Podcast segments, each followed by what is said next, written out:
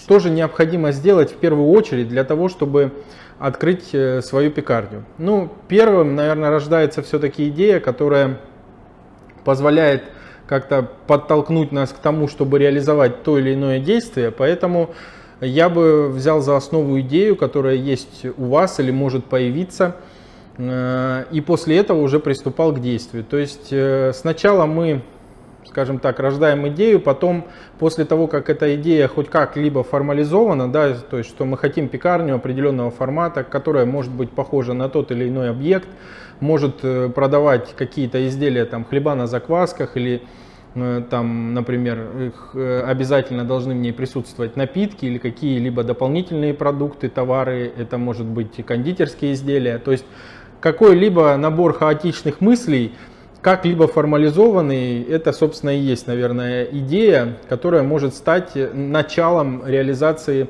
э, задумки. После того, как у нас сформирована идея, мы должны более детально ее, скажем так, детализировать. А, здесь уже идет формирование непосредственно концепции пекарни. То есть концепция пекарни должна включать в себя, в каком сегменте она будет работать. Это средний, масс-маркет, средний, э, средний плюс, премиум сегмент. Обязательно должна включать в себя то, какой ассортимент вы предположительно будете делать, но более четко указать его, то есть характеристики. Например, хлеба на заквасках или должны обязательно присутствовать слоеные изделия, сдобные изделия. А также в этом э, формировании концепции участвуют все-таки некие технические характеристики будущей пекарни, а именно помещение, которое будет использовано для нее, место расположения. Также здесь может быть э, включен эм, какие-то характеристики, которые могут как-либо охарактеризовать будущую пекарню, в том числе, например, если мы возьмем ну, конкурентов за как бы за какой-либо образец, либо какие-нибудь, может быть, европейские пекарни или европейские объекты, да, которые могут быть похожи на то, что мы хотим реализовать. И вот после того, как концепция сформирована пекарни, то на этом этапе мы приступаем уже дальше к формированию ассортиментной матрицы. То есть ассортиментная матрица обязательно должна включать в себя это наименование изделия, их вес, краткую технологию приготовления, то есть как, как они будут и каким образом они будут приготовлены, например, с использованием закваски или с использованием длительного холодного брожения. Обязательно товарная э, ассортиментная матрица должна быть разбита на э, какие-то группы, которые, например, хлеба, дальше идут, например, сдобные изделия, слоеные изделия. То есть э, ассортиментная матрица это некий файл, может быть в таблице Excel составленный, либо составленный в Word, который четко отражает то, что вы будете производить в своей пекарне э, с минимальными технологическими характеристиками. Также на этом этапе формируется товарная матрица. Под товарной матрицей следует понимать, что э, ассортиментная позиция это, например, круассан, с вареной сгущенкой. А товарная позиция это может быть круассан с вареной сгущенкой плюс, например, э, кофе. И это может быть как одна товарная позиция. То есть в товарной матрице вы, помимо того, что указываете всю ассортиментную матрицу, вы также еще указываете те акционные предложения, которые у вас будут, дополнительные товары, которые могут э, продаваться. Это может быть прохладительные напитки, которые вы будете закупать. Это может быть э, какие-либо, условно, там, жвачки, еще какие-либо товары, которые вы сами не производите, но будете реализовывать. То есть товарная матрица также формируется на этом этапе. После того, как вы сформировали товарную ассортиментную матрицу, вам необходимо приступить к формированию э, технологических карт. То есть технологические карты обязательны к формированию на этом этапе, потому что от того, какие будут технологии использования вашей пекарни, напрямую зависит то, какое технологическое оборудование будет использовано в вашем объекте. Соответственно, мы формируем технологические карты, мы можем их самостоятельно сформировать в случае, если есть подобный опыт, либо нанять технолога, либо нанять технолога в штат, который это сделает на этом этапе. После того, как сформированы технологические карты с технологией приготовления, вы понимаете, какие ингредиенты вы будете использовать, а, вы сможете уже просчитать сырьевую стоимость изделий. То есть это калькуляционные карты. На этом этапе также формируются калькуляционные карты. Они могут быть сформированы в ручном режиме, то есть в таблице Excel или каким-либо другим способом. Также на этом этапе можно приобрести специализированную программу, которая позволит вам и сформировать и технологические карты, и калькуляционные карты. И вы получите уже готовый пакет документов, на основе которого вы будете дальше подбирать технологическое оборудование и инвентарь. И вот когда все эти документы, технологические калькуляционные карты готовы, вы можете приступить к формированию технологического оборудования и инвентаря. А, собственно, об этом у нас будет, скорее всего, отдельное видео или мастер-класс. Мы проведем о том, как это делать и как правильно это делать. Здесь мы затронем эту тему вкратце, для того, чтобы вы знали, что на этом этапе именно происходит э, это действие. Льняные коврики для расстойки теста за квас. Удобная расстойка в холоде Равномерная корочка для лучшего внешнего вида. Разный размер, разная расцветка. Стопроцентный лен. Подходит для пекарни, а также для домашнего хлебопечения. Ссылки для заказа в описании. Заказать можно на сайте Заквас, а также на маркетплейсе Озон. И вот оно, э, список технологического оборудования и инвентаря напрямую зависит от технологии и напрямую зависит от того, какие ингредиенты вы будете использовать, а также зависит от, от того, в каком именно сегменте вы будете работать и как будете позиционировать свою пекарню. То есть, например, если вы позиционируетесь как ремесленная пекарня, и если быть честным, то в вашей пекарне тогда должна быть присутствовать обязательная подовая печь с камнем, которая может работать на газу, которая может работать на электричестве или в некоторых аутентичных вариантах она работает э, на твердом топливе либо на дровах. Соответственно, вы не можете называться ремесленной пекарней, если вы не используете э, это технологическое оборудование. Э, и вот, собственно, по такой, э, из этих факторов складывается окончательный список технологического оборудования и инвентаря. После того, как мы это сформировали, мы можем уже четко понимать, какое именно необходимо нам помещение, какие технические характеристики помещения э, мы должны как бы выставлять для того, чтобы правильно его подобрать мы э, ориентируемся в подборе помещения э, на список технологического оборудования и инвентаря. Также ориентируемся на нормативную базу, которая есть э, в нашем государстве. И все это как бы из всего этого мы делаем выводы о том, какое именно помещение нам необходимо. Формируем четкие технические характеристики помещения и начинаем подбор. Подбор помещения может происходить разными способами. Один из основных, наверное, способов это доски объявлений, такие как, может быть, самые популярные в России ЦИАН, Авито, либо какие другие доски объявлений, которые могут быть региональные. Очень часто там вывешиваются коммерческие помещения, которые подходят для того или иного объекта. Также методом поиска или один, одним из каналов поиска может быть э, риэлтор, э, который, у которого есть, например, помещение, которое ну, э, он, скажем так, продает. Соответственно, использовав максимально все каналы для того, чтобы искать помещение, вы найдете его максимально быстро. По статистике поиск помещения занимает до двух месяцев. Если регион маленький, может занимать и до трех, и до четырех месяцев. А, соответственно, чем меньше регион, тем меньше помещений. А, чем меньше помещений, ну, соответственно, тем сложнее их найти.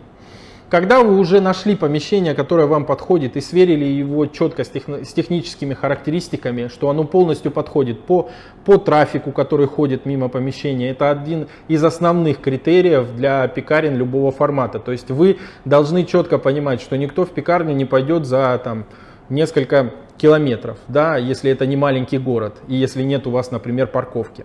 Если это большой город, например, от 200 тысяч населения, мы все-таки оцениваем непосредственно трафик возле, возле помещения. Мы не оцениваем никакой другой трафик. Если есть а, какие-либо преграды для этого трафика, то э, как бы мы не оцениваем трафик, который должен идти через какие-либо преграды к нашему помещению. Мы оцениваем только те, кто ходит непосредственно возле помещения. Если это город э, от там, может быть, 15 тысяч до 40-50 тысяч, здесь уже люди, ну как бы статистика есть, которая говорит о том, что люди могут приезжать в пекарню в случае, если у нее вкусный хлеб, если есть место для парковки машин и если как бы Открытие пекарни и хлебопекарного предприятия. Разработка ассортимента. Технологические карты. Подбор оборудования и инвентаря. Оценка помещения. Обучение персонала. Консультации на всем этапе открытия. Открываем любые форматы хлебопекарных предприятий, пекарни, хлебопекарные производства. Современные технологии, современный ассортимент. Оставляйте заявку на открытие на сайте в описании. Смотрите видео о выполненных проектах, ссылки в описании. Э, приемлемая цена. То есть э, в таких маленьких городах люди могут специально приезжать в пекарню за вкусным хлебом. А здесь трафик оценивается в этих городах уже чуть-чуть по-другому. О том, как правильно оценить трафик или как можно его оценить для того, чтобы на начальном этапе понять, подходит это помещение вам или не подходит, мы также, я думаю, что проведем отдельный мастер-класс или запишем видео, и вы сможете подробно посмотреть о том, как это делать. Сейчас не будем на этом останавливаться, продолжим дальше.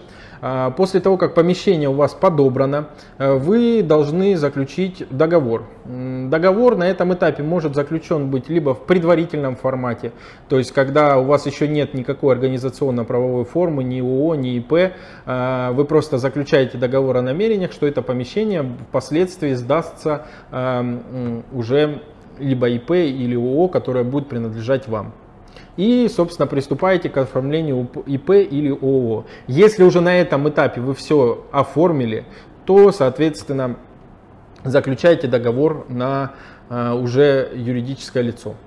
Договор заключен, и там как бы в зависимости от договора вы должны вносить либо первый и последний месяц, либо только первый месяц, но чаще всего это первый и последний месяц, а иногда еще первый и последний месяц и еще один залоговый депозит требует внести.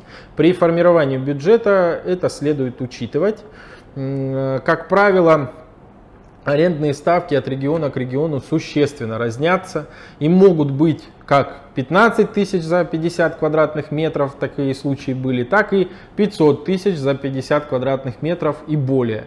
Здесь уже зависит от места расположения и от количества трафика, который непосредственно присутствует возле этого помещения. Договор заключен, платежи все необходимые вы внесли, После этого этапа вам необходимо осуществлять технологическое проектирование предприятия. То есть вы должны заключить договор с подрядной организацией, которая осуществляет технологическое проектирование. Дать ему список технологического оборудования и инвентаря, дать ему полностью замеры помещения, которые, э, которые вы сделаете специально для них, отметить все выводы э, горячей, холодной воды, канализации, отметить выводы, где располагается щиток или откуда будет запитываться электроэнергией э, помещения и отдать это проектировщикам. После того, как проектировщики вам спроектируют готовый технологический проект, вы можете приступать к реконструкции. На технологический проект э, пищевого предприятия, в частности пекарни, делается еще два дополнительных проекта. Это проект электрики с лабораторным заключением, это обязательно, и проект э, вентиляции, который тоже обязательно. Это отдельные подрядные организации, которые а, как могут сочетать в себе и проектирование технологическое, так и могут быть совершенно разные и отдельные. Как правило, данные проекты, именно проект вентиляции и проект э, систем электри электрики, проект электрики, делает компания, которая непосредственно осуществляет монтаж этих систем. А после того, как технологический проект сделан, проекты электрики, вентиляции готовы на основе технологического проекта.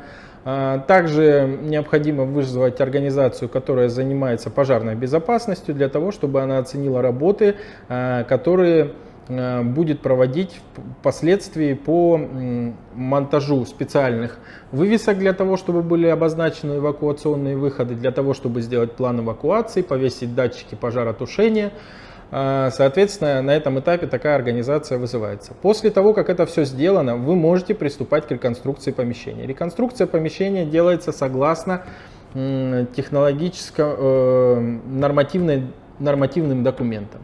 Как правило, в технологическом проекте обязательно указывается, какие материалы могут быть использованы, как оно должно непосредственно осуществиться, эта реконструкция, а, какая высота там плитки, а, какая плитка может быть использована или какие еще другие материалы могут быть использованы. Соответственно, подрядная организация, ориентируясь на эти данные, осуществляет реконструкцию помещения.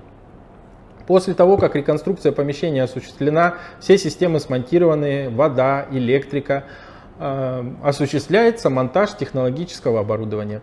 Монтаж технологического оборудования, как правило, осуществляет компания, которая поставляет это технологическое оборудование. В случае, если это разные компании или вы покупали, может быть, некоторые позиции БУ, вы должны нанять специализированную организацию, которая это делает. Соответственно, э, монтаж оборудования осуществлен. Параллельно реконструкции вы можете, потих, можете потихоньку нанимать персонал. То есть э, нанимается персонал, оценивается его квалификация. Э, и дальше уже как бы происходит э, как бы найм. После того, как монтаж оборудования осуществлен, закуплены ингредиенты необходимые, идет обучение персонала примерно от 5 до 10, иногда 15 дней, в зависимости от его квалификации и того ассортимента, который вы делаете.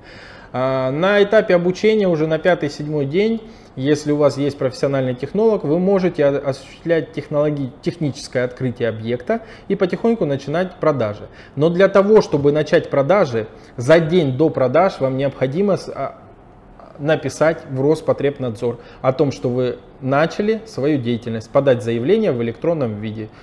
Сейчас это можно сделать на сайте госуслуг. Соответственно, продажи без этого начинать, начинать нельзя, это просто незаконно. Также стоит отметить, что после того, как вы начали тех, техническое открытие, весь ассортимент вы производить не сможете, потому что персонал постепенно обучается, но уже сможете от, полностью отработать все изделия и при этом э, как бы минимально, минимальное количество их утилизировать, а часть уже даже продать.